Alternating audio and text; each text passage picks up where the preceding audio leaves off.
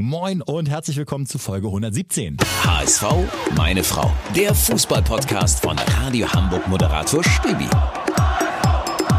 Schön, dass ihr dabei seid. Ich bin Stübi, melde mich hier nach dem 0 zu 0, nach dem Spitzenspiel gegen Arminia Bielefeld. Ah, ne, das ist so, ah, das ist so ärgerlich. Es könnte so schön sein, es könnte so ein geiler Start in die Woche sein.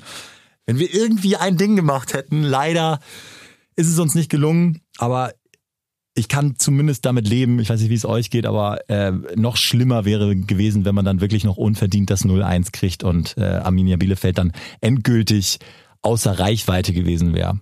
Ähm, ich bin hier in einem kleinen Nebenstudio. Es ist fast wie so eine Besenkammer. Hier ist nur so ein äh, Oller PC mit äh, Windows 2000 und äh, Mikrofon und dementsprechend kann ich auch technisch leider nur einen der Jungs äh, gleichzeitig anrufen. Heute ein bisschen andere technische Voraussetzungen, als ihr es äh, gewohnt seid. Ich hoffe, es ist qualitativ trotzdem okay. Immerhin gibt's nicht so ein Echo.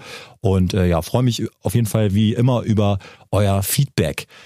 Ich werde gleich mit Bones sprechen. Der hat ähm, einige echt spannende Zahlen ähm, zu bieten. Unter anderem geht's um das äh, Dauerthema, was bei uns fast am heißesten diskutiert wird, auch im, im äh, Dialog mit euch.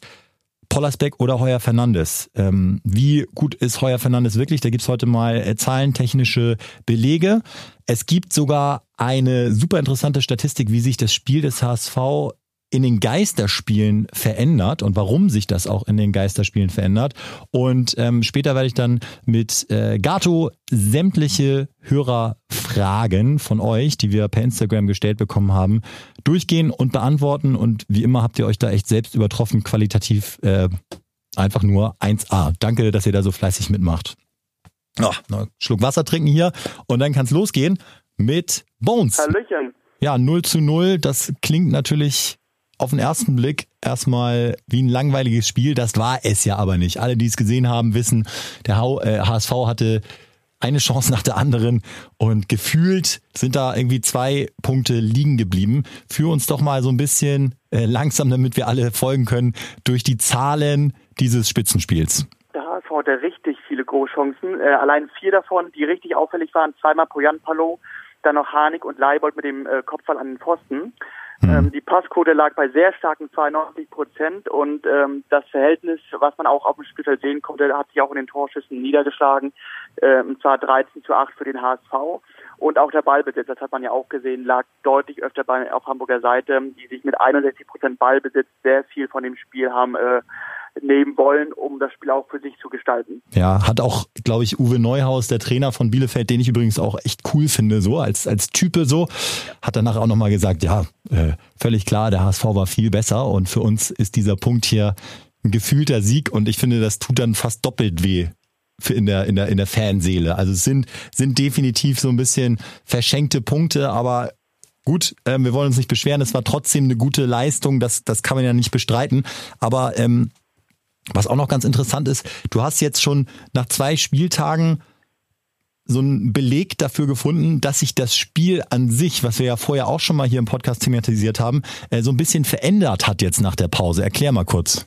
Genau, und zwar ist jetzt schon ähm, ersichtlich, dass ungefähr 25 Prozent mehr Rückpässe oder Querpässe in diesen Mannschaftsteilen gespielt werden, die eigentlich für den Spielaufbau zuständig sind. Sprich ja. beim HSV besonders Van Drongelen und Letschert, die schnell dann mal, ähm, wenn sie nicht wissen, wohin mit dem Ball oder vor ihnen fein und Duziak nicht anspielbar sind, dann den Querpass auf die Außen. Jetzt, und das erkennt man, wo die Zuschauer fehlen, wird sich aber dann auch mal getraut, den Ball einfach mal hintenrum sicher zu spielen, anstatt ähm, übermütig den nach vorne zu schlagen, in der Hoffnung, dass der Ball irgendwo dort ankommt. Okay, das ist interessant. Das heißt, so ein bisschen das ist so auch die Interpretation von dir jetzt, dadurch, dass die Zuschauer nicht da sind und dann unruhig werden oder eventuell pfeifen, genau. ist es den Spielern scheißegal und sie spielen hintenrum. Ist mir nämlich genau. jetzt auch gegen Bielefeld besonders aufgefallen, dass Heuer Fernandes äh, teilweise sogar in der Linie direkt zwischen Letschert und Van Drongelen stand im Spielaufbau genau. manchmal so einen Tick zurückgezogen, aber das erinnerte so ein bisschen an Pollersbeck unter Titz.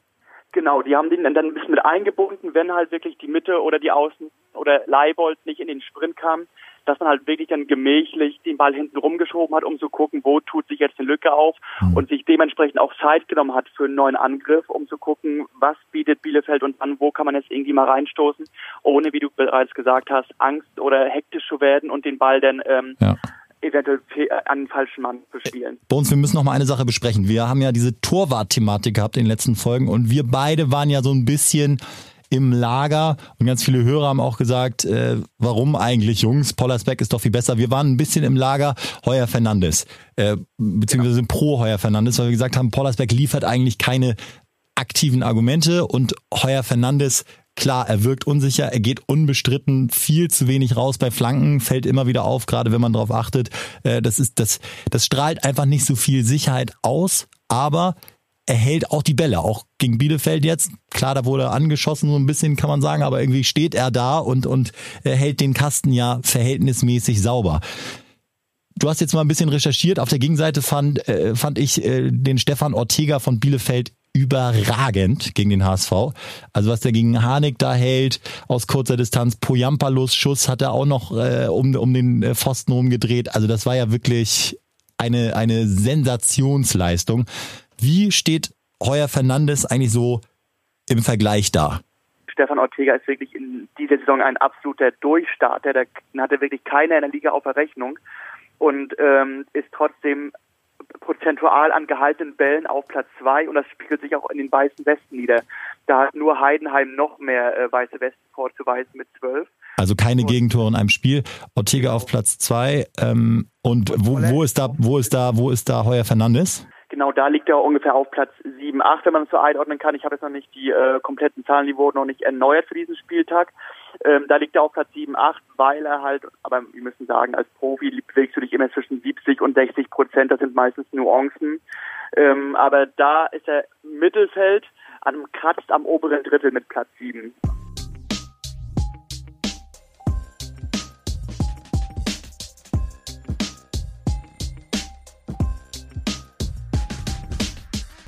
Danke Bones und damit switchen wir direkt rüber zu Gato. Moin. Moin. Gato, wir haben ähm, das Spiel zusammen verfolgt und ja, ich weiß gar nicht, wie unsere Gemütslage war. Ne? Wir haben wir haben uns schon geärgert, aber waren dann irgendwie auch froh, dass sie nicht noch verloren haben und generell eher zufrieden über die Leistung so, ne? Ist es bei dir immer noch so? Ja, ich, ich, ich bin noch zwiegespalten. Also wir haben ja auch dann die Pressekonferenz von Dieter gehört, äh, wo er quasi eigentlich sehr, sehr zufrieden war, wie er es ja wirklich wört, wörtlich gesagt hat. Und da habe ich mal drüber nachgedacht und man muss echt sagen, war ein gutes Spiel. Und eigentlich auch ein sehr gutes Spiel. Hätte irgendjemand einfach nur das 1 zu 0 geschossen, dann hätten wir gesagt, Sieg völlig verdient gewesen, hätte sogar noch höher ausfallen können, ja. sind auf dem richtigen Weg, Bielefeld keine Chance, etc. Also ich bin zufrieden. Ähm, ja, Ergebnis, es nervt. Also du hast einfach jetzt faktisch zwei Spiele, zwei Punkte, bist aber an Tabellenplatz geklettert. Ich habe so ein bisschen irgendwie im Hinterkopf, es ist so wie letztes Jahr. Irgendwie, da hat man sich am Anfang noch auf einen guten Tabellenplatz gehalten, aber hinten raus haben dann die anderen dann überholt und Heidenheim bringt sich ja gerade in Position. Ja, Heidenheim ist dran, ne? Also Heidenheim ja. kann jetzt äh, Stuttgart oder den HSV, je nachdem wie das ausgeht, mit einem Sieg überholen. Ja, das ist ein, das ist ein Ritt auf der Rasierklinge. ähm, also klar, du, ich, also ich habe immer gesagt, am Anfang musst du nicht auf die Tabelle gucken und Punkte sammeln. Erst so zehn, acht, sieben Spieltage vor Schluss muss man mal raufgucken. Jetzt sind wir da. Jetzt gucke ich rauf, aber das ist auch irgendwie nicht richtig, weil äh, eigentlich darfst du gefühlt erst die letzten drei Tage drauf gucken, weil wenn du jetzt irgendwie nicht die Basis legst, jetzt, dann musst du in den letzten Spielen einfach gewinnen, weil irgendjemand wird auf jeden Fall einen Run bekommen. Ob es jetzt dann Stuttgart ist, ob es äh, Heidenheim ist oder ob es dann doch noch Kiel ist, die jetzt auf einmal irgendwie äh, noch aufholen. Also da brauchst du die Punkte. Wir gehen mal so ein bisschen durch eure Beiträge. Wie immer haben wir jetzt am Tag der Aufnahme, meistens ist es ja Montag, auch bei Instagram euch gefragt, wie ihr das Spiel so einschätzt. Vielen Dank für die Beteiligung. Falls ihr es noch nicht gemacht habt, äh, folgt uns mal hsv.meine.frau ja, man kann uns nicht verfehlen bei Instagram. Ähm, Pascal äh, fragt zum Beispiel, welche Positionen würdet ihr für die erste Liga nachrüsten? Oh, Pascal, ich bin da schon wieder, bin da schon wieder sehr vorsichtig. Hauptsache jetzt erstmal aufsteigen.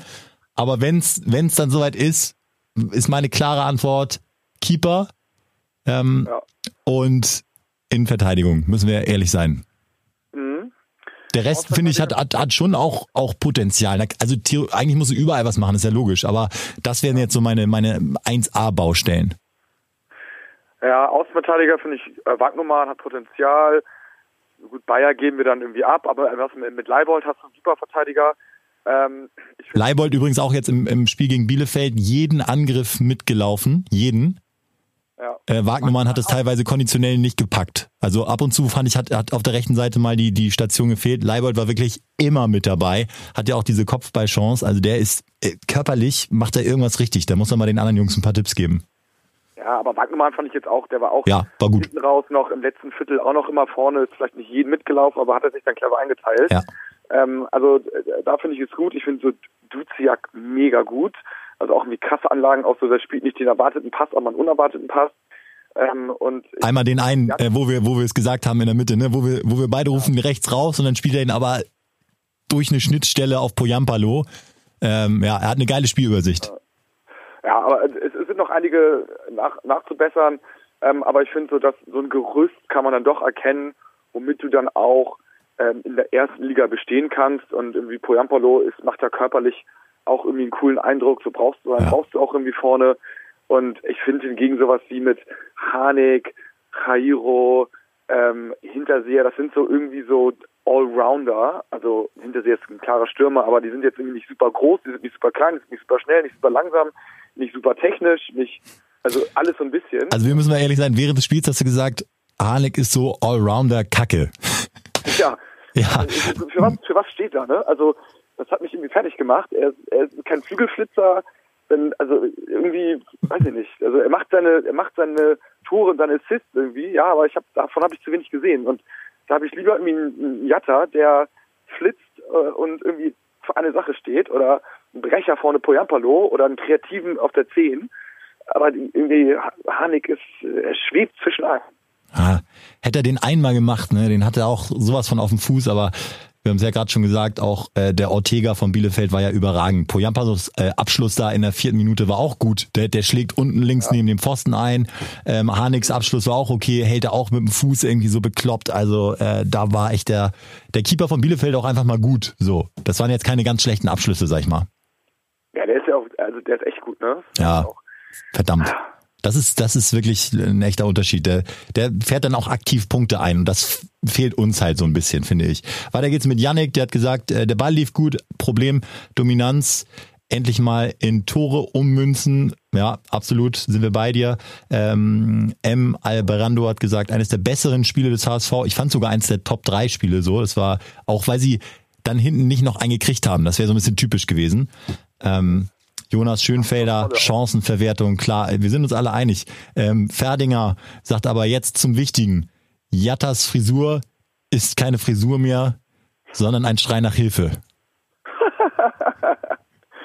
Ehrlich, ja, wohl irgendwie so ein Raster-Pferdeschwanz hinten irgendwie so, ne? Ja, das, war auf jeden Fall war wild, ne? Wohingegen Duziaks Frisur, fand ich diese Afro, ja. war schon wieder geil. Ja, war on top. Ich finde auch Harnik Harnik sieht nur alt aus jetzt mit dem Style. Ja. Er hat jetzt also diesen Man-Bun und äh, so äh, super lange Haare, macht aber auch keine ja. Buden. Dann ist es auch nicht so Slatan-mäßig, sondern einfach nur Kacke. Und da vielleicht auch nochmal äh, gepflegte Kurzhaarfrisur, die Seiten ein bisschen frisch und wieder, wieder einfach jünger und frischer wirken. Ja. Wie so ein Gomez, der hat sich, der hat sich aber irgendwie so gefühlt 3 mm Frisur gemacht, das ist aber auch nicht das Wahre. Ja, vor allem, wenn man so Kacke auch spielt. Da müssen wir übrigens auch nochmal, ganz wichtig, habe ich mir extra aufgeschrieben, Shoutout an Kiel. Ja. Sehen, sehen immer gut aus gegen den HSV, spielen auch super gegen den HSV, aber schlagen eben auch die anderen und wir wussten es vorher, dass Stuttgart da nichts holt und äh, auf Kiel ist Verlass. Kiel wirklich können wir auch empfehlen, dass wir da mal äh, vielleicht den Tourismus stärken. Wenn ihr eine Stadt in der Nähe braucht, wo man auch nochmal eine gute Party feiern kann, fahrt nach Kiel. Die müssen doch irgendwas grundlegend falsch machen, dass die nicht aufsteigen, ne? Ich meine, Super Mannschaft. Gegen uns so krass gut gespielt. Ja. Und jetzt gegen Stuttgart auch. Also wo lassen die die Punkte liegen? Ja, die haben äh, den Trainer ja gewechselt und seitdem sind die aber auch irgendwie Top 3. Also eigentlich sind die sind die absolut sensationell und schnuppern ja auch immer noch. Also wenn's wenn die so weitermachen, das war ja auch äh, quasi ungefährdet Stuttgart weggefiedelt so. Kriegen ja. noch diesen Elfer gegen und trotzdem ganz eiskalt noch inklusive Pfostentreffer machen sie noch drei Tore. Also Respekt. Ja, echt hübsch. Wann kommen endlich mal wieder drei Punkte nach Hamburg? fragt Helge. Ja, ähm, ich glaube wirklich, wir haben eine super Chance gegen Stuttgart. Da ist der Druck noch höher, auch wenn man sieht, was für Leute da spielen.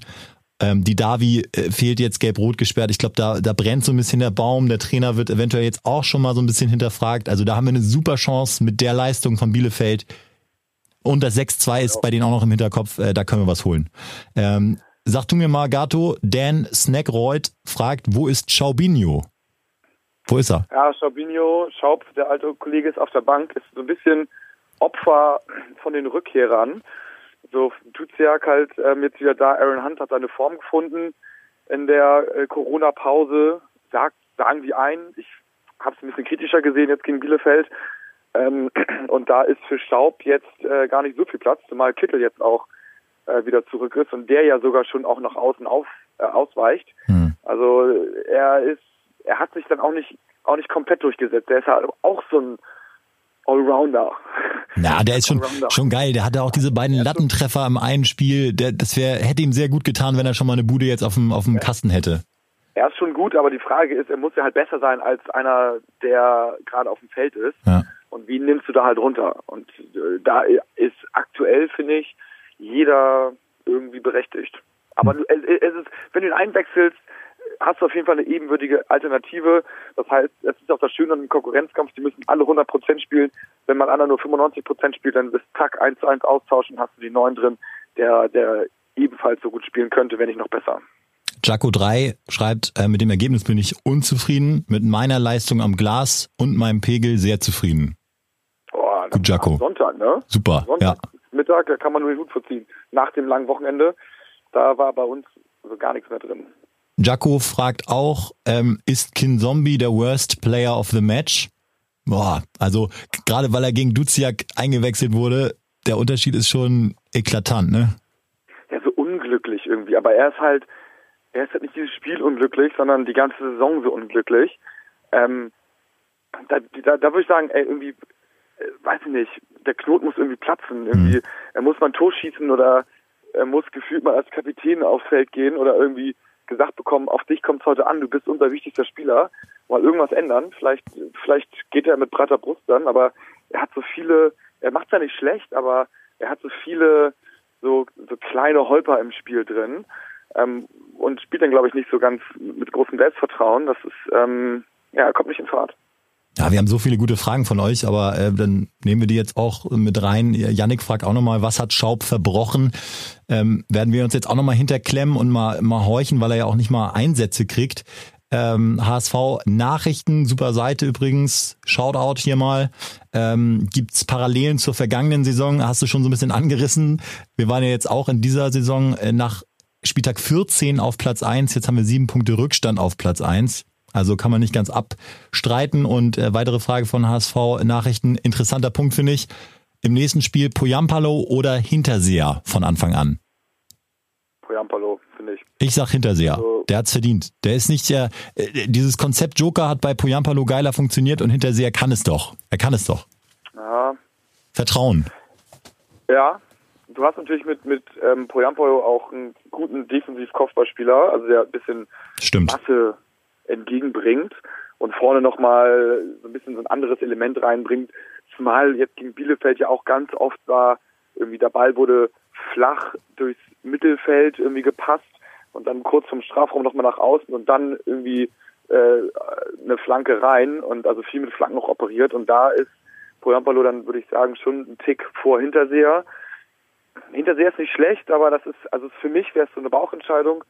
Für Poyampalo ähm, aber das Argument, dass äh, also, Polo als Joker gut funktioniert hat, finde ich interessant, weil solche Spieler gibt es einfach und also warum nicht das dann mal so rumprobieren? Dennis ähm, fragt noch, Rick hat in jedem Spiel mindestens ein Fauxpas. Nervös? Ich glaube, ja, ich glaube, er hat auf jeden Fall äh, im Moment krasses Problem mit Selbstvertrauen. Ja, ja, irgendwie muss irgendwann, irgendwas muss es auf jeden Fall liegen. Wir lieben ihn ja, haben wir auch schon häufiger gesagt. Er, er strahlt irgendwie ja. was Geiles aus. Der Bart sieht kacke aus, aber es ist irgendwie, es passt. Und es ist so diese. Was denkt er sich dabei, ne? Ja. Also ich war der Frisur so, oh, guck im Spiegel, also heute bin ich wieder richtig schick fürs Spiel. Das ist ja, heute geht's voran. Ja. Ich meine, das ist echt so eine Kriegerfrisur. Er könnte, Original sieht er aus wie, wie einer bei Vikings, falls ihr, falls ihr die Serie kennt. Ähm, weißt du, wen ich nicht meine? Gesehen, aber ah, okay. irgendwie so ein Wikinger. Äh, also eins zu eins sieht er aus, wie, wie so ein Typ bei Vikings. Äh, Sven, Sven heißt er, glaube ich. Ähm, und ja, äh, was er sich dabei denkt, wissen wir nicht. Aber er hat so ein bisschen ja, diese Selbstverständlichkeit verloren, was auch kein Wunder ist. Er war ja dann auch nur Ersatz und spielt jetzt auch nur, weil die anderen verletzt sind. Und ich glaube, das weiß er auch ein bisschen. Äh, Letschert ist sowas von klar äh, die, der, der souveräne Part. Wir haben so während des Spiels gesagt, Letschert ist so der, der Turm in der Schlacht, so aus Stein und völlig unantastbar und so ein bisschen ist so Van Drongelen wie so ein Jagdausblicksturm äh, aus Holz, so leicht, leicht verschimmelt, wie man ihn so im alten Land ab und zu mal sieht, am, am Rand vom, vom Feld. So, so das ist so, es passt im Moment einfach nicht. Aber er hat ja unbestrittenes Talent, ist holländischer Jugendnationalspieler, auch im Fokus der A-Nationalmannschaft. Das wäre schon wichtig, wenn der jetzt nochmal seine, seine Selbstverständlichkeit wiederfindet. Vor, vor allen Dingen auch seine langen Bälle sind ja verhältnismäßig extrem gut. Sie kommen jetzt nicht irgendwie an so einen Hummels dran oder so, aber ähm, die sind schon in der zweiten Liga gut und können mal so eine Abwehr auch äh, aushebeln. Und ich, ich, also wenn er ein gutes Spiel macht, dann ist er, dann ist er echt gut. Und jetzt muss man auch die Spieler mal so auswählen, wer kommt denn jetzt mit Druck äh, gut klar. Und wenn er jetzt weiterhin irgendwie Fehler macht und sich von seinem Kopf austricksen lässt und da irgendwie zu labil ist, dann ist es überhaupt nicht gut für eine Schlussphase. Aber wenn er jetzt mal ein, zwei gute Spiele raushaut, dann, weil du brauchst jetzt deine, deine Leute, deine elf Leute, auf die, auf die du setzen kannst. Und es wird ja eng werden. Das heißt, in den letzten zwei, drei Spielen wird es entschieden. Und da musst du nur Menschen haben, äh, nur Spieler haben, die 100% mental fit sind und stark sind. Mr. O. Zimmermann ähm, stellt immer super Fragen, auffällig. Und äh, hat auch jetzt festgestellt, es war wieder keine gefährliche Ecke mit dabei. Das ist grausam, ja. unsere Ecken. Also Ecken gegen sind wir, sind wir sowas von anfällig. Da zittern wir jedes Mal uns tot und Ecken für hat man nicht, nicht mal ansatzweise das Gefühl, dass wir da einen machen können. Ich glaube, es ist eine Trainerfrage, so. Also, dass da nicht so viel Wert drauf gelegt wird oder, ähm, also ich, ich verstehe es nicht. Du musst doch auch, ähm, also wenn es eine Trainerfrage ist, dann musst du doch auch so ein, also Coach Izum in aller Ehren, aber wieso denn nicht ein Standardtrainer, der ja. irgendwie ein Ecken- und Freistoßspezialist ist? Äh, du kriegst doch mindestens zehn Dinger irgendwie pro Spiel. Wir, wir, kriegen so viele Ecken, weil wir ja die ganze Zeit um den Strafraum spielen und, und außen dann äh, abgeblockt werden. Wir haben so viele Ecken. Wenn man davon nur fünf Prozent machen würde, wären wir klarer Tabellenführer. Ja, also da ist das auf jeden Fall noch Potenzial nach oben. Ja, weil es auf Null ist aktuell. Ja, ja ist ja genau. klar, dass es Potenzial ist. Wir haben jetzt auch nicht die mega großen irgendwie Spieler, die das da reindrücken können, reinweise, so wie Bielefeld jetzt. Aber trotzdem muss es ja irgendwas geben, wie man da mal erfolgreich spielen kann. Also das kann nicht sein. Ja, das Beispiel finde ich ist immer, die deutsche Nationalmannschaft äh, war ähm, davor und nach der WM 2014 völlig kacke in Standards, aber sie haben in der Vorbereitung darauf mega viel Wert drauf gelegt und ja. haben dann auch gegen Frankreich, gegen Brasilien, äh, gegen Portugal, haben sie einfach direkte Standardtore gemacht. Und ich meine, wie wertvoll waren die? Ja. Und nur weil man einmal das sozusagen richtig trainiert hat, Abläufe, klar, es geht auch darum, dass der Ball vernünftig reingespielt wird. Daran scheitert es ja auch schon bei uns. Ich bin auch der Meinung, das muss Leibold machen, weil der der einzige ist, der der brauchbare Flanken reinbringt. Und äh, dann geht's eben darum, dass man irgendwie Laufwege bespricht, dass man sagt, okay, Poyampalo, der äh, kriegt ja schon häufig den Kopf dran, der verlängert oder so und dann lauern zwei äh, mit, mit ein bisschen Torriecher am zweiten Pfosten. Also dass man sich halt was überlegt. Im Moment habe ich das Gefühl, es ist einfach statisch. Die, die stehen da wirklich vorne, es gibt keine Variation, es wird äh, reingechippt und dann ist der Ball schon wieder verteidigt und es geht eigentlich nur darum, den zweiten Ball zu kriegen und dann hat man wieder Ballbesitz, mit dem man wenig anfangen kann. Weiter geht's noch. Wir haben noch eine Frage. Ähm, jetzt habe ich hier gerade äh, aus Versehen die Fragen geschlossen. Ah, es kommen auch wieder neue rein. Wir kommen gar nicht hinterher, aber es ist so bockt es ja auch. Also, ähm, ja, Humark hat noch gesagt, wir müssen vor Heidenheim aufpassen und ähm, er trauert auch noch hinterher. Wieder die Big Points nicht geholt. Ein Sieg ähm, wäre so wichtig gewesen. Ich glaube, also du hast ja völlig recht, aber ich glaube, da, da, da muss man sich von verabschieden und wirklich versuchen, nach vorne zu schauen. Also es ist eine Phrase, aber es war noch nie so wichtig. Wenn man jetzt hinterher trauert, dann Ja. läuft man Gefahr, da, da äh, Probleme zu kriegen, ne? darf man psychologisch nicht machen. Und ähm, man darf auch eigentlich keine Angst haben vor Heidenheim, weil es ist völlig klar und statistisch völlig klar, dass jetzt irgendein Verein, wie ich ihm schon gesagt habe, von Platz 4, 5 oder 6, oder wir wollen auch nicht Dritter werden, der jetzt Dritter ist, einen Lauf bekommt und noch äh, Punkteanzahl X bekommt. Also damit musst du erstmal rechnen, ähm, dass du jetzt halt noch irgendwie aus den verbleibenden, was sind das, sieben, acht Spielen oder Mhm. so, äh, jetzt halt irgendwie so und so viele Punkte holen musst. Und das ist nicht wenig, weil der durchschnittliche Punkteschnitt ähm, aktuell ist halt relativ gering, den wir jetzt haben, dafür, dass wir auf Platz zwei sind. Also gab mal Jahre, da musste man viel, viel mehr Punkte haben, um auf Platz zwei zu sein. Und ähm, dementsprechend kommen jetzt die Vereine von hinten. Und ob es jetzt ein Heidenheim ist, ein Kiel oder ein Stuttgart oder wer auch immer, die werden auf jeden Fall einen Run haben. Deswegen müssen wir einfach nur punkten und du musst wirklich auf dich selber gucken und sagen, okay, ich brauche die Anzahl von Punkten, am besten noch irgendwie gegen den direkten Konkurrenten. Ähm, und dann bin ich durch. Und dann muss man halt einen Weg finden, wie man weniger Druck hat und einfach die Spiele gewinnt. Ich glaube, ich muss noch einmal kurz äh, die Nachricht von Markus Engelstetter vorlesen und damit das Ding dann jetzt auch äh, zumachen. Moin Leute, in meinen Augen ein absolutes Kackspiel. Und danke an Kiel. Bielefeld hat alles richtig gemacht mit der Taktik, den Abstand gehalten, auch wenn es nicht mein Anspruch wäre, als Trainer mich als Tabellenführer einzumauern, aber okay. Ja, Äh, weiter geht's auch unglaublich, was wir, wie wir da teilweise agieren. Mittelfeld teilweise niemand anspielbar. Ich finde, es wird dem nicht ganz gerecht, weil die schon, schon sicher auch Chancen rausgespielt haben. Hand macht das Spiel langsam und Heuer Fernandes, ich kann es nicht mehr sehen, pro Pollersbeck, wisst ihr ja, nur der HSV.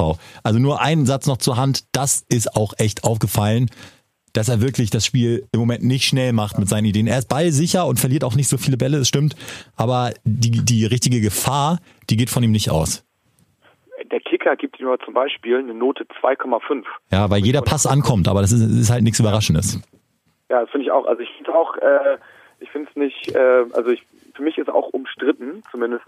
Ja. Ähm, ja, Fernandez muss natürlich diskutieren, finde ich auch, hm, ist nie, ist nie rausgegangen. Ne? Es war zum Beispiel, fand ich krass, Bielefeld hat fast jede Flanke auf dem Fünfer gespielt, also fünf Meter vom Tor weg, so auf die Linie, und er ist nie Nee. rausgegangen und die wussten, dass er nicht rausgeht und ihn die den Ball so nah ans Tor spielen können. Deswegen hatten wir auch Glück, dass da, dass da nichts draus passiert ist, muss man sagen. Ja, aber es war jetzt kein Kackspiel. Also Ja. ist, wenn man frustriert ist, kann man sagen, okay, es ist einfach scheiße, es nervt mich, kein Tor schießen, dass wir nicht gewonnen haben. Aber es war jetzt, ähm, fand ich kein Kackspiel, es war ein gutes Spiel von Bielefeld, so, weil sie 0-0 gespielt haben gegen den stärksten Konkurrenten auswärts. Das hätten die sofort unterschrieben. Ja, mich, mich nervt auch, da, mich nervt auch, dass jetzt so der Tenor ist, ah, Bielefeld clever, das 0-0 so nach Hause gefahren. Das war einfach nur Glück, dass die 0-0 gespielt haben. Beziehungsweise können sich bedanken bei ihrem Keeper, aber das war ja keine Taktik. Die waren halt schlechter und haben irgendwie mit Ach und Krach, äh, Krach das 0-0 gehalten. Aber es war jetzt nicht so, ah, die sind die Abgezockten und der HSV hat sich verrannt. Also das nervt mich so in der, in der Berichterstattung. Na gut. Ah. Also, wir gucken uns morgen mal ähm, Bayern Dortmund an und äh, lassen uns mal wieder richtig guten Fußball bieten. Und am Donnerstag wird dann der HSV hoffentlich schmierig irgendwie in Stuttgart gewinnen, ne? Weil da wird's, ich glaube, da wird's richtig äh, mit Kratzen und Beißen zugehen, weil da ein Sieg des HSV wäre schon ein echt ein wichtiger Schritt in, in Richtung Aufstieg und auch in Richtung äh, Einlösung unserer Wettscheine. Gato, vergiss sie nicht, wir haben immer noch den Aufstiegswettschein. Ja, das, das, das ist richtig geil. Da gibt's mal richtig viel. Ja. Ich guck mal gerade hier parallel, was die äh, Quote ist. Ja, glaub unser Tipico-Spezial. Übrigens, Tipico können wir eigentlich auch mal anhauen, ob die nicht Lust haben, unseren Podcast zu sponsern. Wir suchen noch einen, ne? Ihr wisst ja Bescheid, Leute. Genau, oder uns privat auch einfach. Das Ja, bessere Quoten geben. Wir haben da schon viel reingesteckt in den Laden. Sie sehen, dass wir viel immer verlieren. Also Ja. kann man mal irgendwie sagen, hier eine Wette for free. Ja, also ähm, die Quote ist, ähm, was schätzt du, Schibi, auf Sieg HSV? Ja, wir haben ja, wir haben es ja schon mal thematisiert. Sie ist erstaunlich hoch. Ich glaube, sie ist bei drei, ne? Ja, nee, genau, 3,2. Aber was, ich sag dir, äh, was, was echt geil ist, ist Handicap-Quote äh, auf ähm, Stuttgart sozusagen. Da bist du bei 6,2. Und ich glaube gegen Stuttgart, dass die uns liegen und dass wir da mit einem Torunterschied die auch mal wegballern können. Ja. Gegen gute Vereine, gegen gute Vereine spielen wir gut. Ja. Also wenn man safe gehen will, macht man nur die 3-2er-Quote. Ansonsten auch mal mit Handicap auf, auf 6 Zweier. Und ich glaube, dass ein Baccariata treffen wird. Der ist, hat mir sehr gut gefallen in den letzten 15 Minuten, als er reingekommen ist. Ja, hatte, hatte, der Ramadan hat ihm gut getan. Ramadan. er, hat, er hat nicht gespielt für euch zur Info, falls ihr es nicht mitgekriegt hat, äh, habt, weil er die Woche Ramadan hatte und beim Training so ein bisschen müde wirkte. Da ist ja, da darf man dann irgendwie nichts essen äh, bis Sonnenuntergang und deswegen war so ein bisschen seine Ernährung äh, kacke. Aber ja, finde ich auch, war, hat sich empfohlen, wieder direkt zu spielen. Ja, finde ich gut. Und Stuttgart muss ja was machen. Also, ne, wir spielen in Stuttgart, die müssen ja kommen, werden sie auch, da haben wir Platz, das ist ein Spiel für Bakary. Allem, die sind auch völlig nervös. Also, Ja, klar. das ist fast schade, fast schade, dass da keine Fans sind, weil die würden nach 10 Minuten völlig die Nerven verlieren. Da Ja. ist jetzt der Trainer unter Beschuss, irgendwie das Management ja sowieso dauerhaft, äh, die steigen dann irgendwie nicht aus, der Sponsor wird nervös und äh, die Davi verliert die Nerven. Also ich glaube, da wir hätten sowas von Five-Konzert bekommen, die eigene Mannschaft in Stuttgart nach der Halbpause. Also äh, da wäre es fast besser, wenn die Fans gewesen wären, aber ich glaube auch jetzt, dass wir da, ich war mir selten so sicher, dass wir gewinnen. Wir gucken mal, ob wir eventuell eine Bonusfolge diese Woche noch hinkriegen. Das ist dann auch eine logistische Frage. Ihr merkt es ja, das ist irgendwie äh, alles so ein bisschen ein höherer Aufwand als sonst, wenn wir uns einfach normal im Studio treffen können und eine Folge aufnehmen. Hoffen ja auch, dass das bald wieder geht. Jetzt ist es halt so, wie es ist. Äh, hoffentlich hat es euch trotzdem gefallen. Und ähm, dann bis äh, entweder Ende dieser Woche nach einem Sieg oder bis spätestens Montagabend. Nur der HSV. Ja, nur das war, ne?